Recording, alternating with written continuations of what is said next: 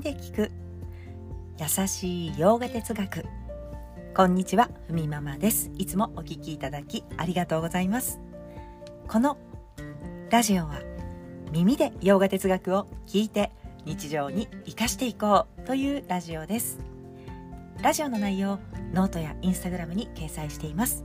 ハッシュタグカタカナでふみママラジオと検索ください。すぐに出てきますのでヨガ哲学のメモとしてお使いいただけたら幸いです。ということで今日のテーマに入っていきます。バガバットギーター10章サムットラマタナ入会各班第1回ということで今日はそういったテーマでお話しします。10章で言われているイーシュバラ自然の摂理の現れについては、まあ、いよいよ終盤に差し掛かってきた。というところでしょうか。安心してください。終わりはねあるということで一体いつまで自然の摂理の現れを伝えているんだと思ったかもしれませんが終わりは来ます。はい、えー、では始めていきます、えー、自然の摂理の現れ、まあ、こう現れというのはまた輝きのことを言っています。ブーティー。まあビブーティー。灰のこともビブーティーというふうに言うんですね、まあ、いろんなものや形のあるものは燃やされると最終的には灰になります、まあ、物の最終形と言ってもいいかもしれません、まあ、ヨガの修行者が灰を、まあ、顔とかこう体に塗ったりするこう写真とか見たことありませんか？この灰を体に塗るというのは自分にある執着とかヨガの修行を邪魔するものを、まあ、除いていく取り除いていくという意味で塗ったりするそうです。ヨーガスートラ3章にもビブーティーヨガというふうにありますが、まあ、ヨガをするとはっきりと自分の心が見えて、まあ、現れてくる。そうすると自分自身がそれが分かってくる、まあ、現れそれが自分自身の輝き。ということですね。今日の、えー、自然の摂理の現れですが馬の中ではインドラ神の馬ウッチャイシュラバだと。そして象の中では白き象アイラーバタです。というふうに言われますがこの2つの現れはサムットラマタナ入会閣藩の時に生じたよ現れましたよということです。今日はこの2つの現れが生じた入会閣藩について、えー、大まかな概要をお話ししたいと思います。いや実はこのお話好きで、えー、もう過去の放送でもね1回してます。でももう1年くらい前だったかもしれないですね、今回は10章の終盤に出てきましたので、えより深くこのねお話に触れていきたいと思います。まあ、ということで第1回と言いましたけれども。はい、えー、ではお伝えいたします。昔ねインドにはミルクでできた白い海がありました。それを神と悪魔が協力してその海をかき混ぜて不老不死の美薬アムリタを出そう。という画策があったと、まあ、入海今でいう天の川ですね。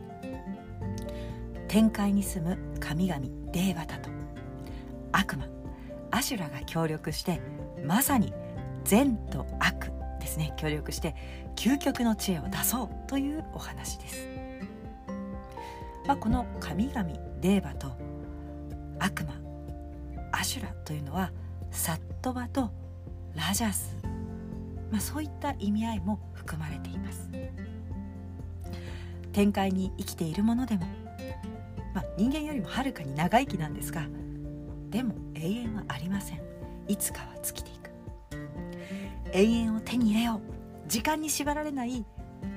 永遠に生き続けるための美薬をということで協力してその永遠を取り出そうということですね。その時に、まあ、かき混ぜている入会をかき混ぜている時に出てきたのがウッチャイシュラバとアイラーバダなんですね。まあ、他には何が出てきたかというとラクシュミ美と豊かさカーマドゥク願いを叶える牛そして白き馬のウッチャイシュラバと白き象のアイラーバダまあ良きものとかそしてもちろん悪しきものもういろんなものが出てくると。でも最も欲しいものはアムリタ不老不死の美薬。永遠の知恵なんですね。アムリタというのは、まあ、知恵のことです。私たちが求めているのは自分は限りのない存在だと理解すること。それは己の心をかき混ぜることで自分の内側から知恵が生じるんですよということを伝えているんですよね。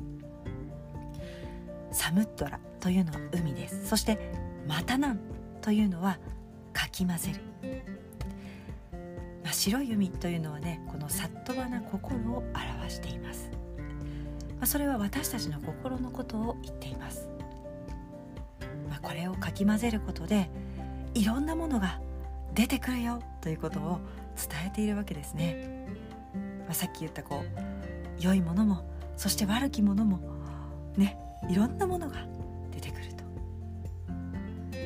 まあ、さてこの入会攪拌ですが実はこの海をかき混ぜるために、まあ、壮大ですよね。大きな海をかき混ぜるわけです。かき混ぜる道具が必要ですよね。そこで山が使われます、天界の天界に住むそう、まあ、デーバとアシュラ、まあ、それがかき混ぜるかです。かき混ぜるわけですから、まあ、大きな道具が必要です。山を使うんですよね。この山を支えるためにビシュヌが土台になろう。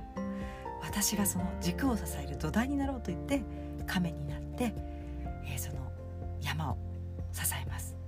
これが史上最強の綱引き。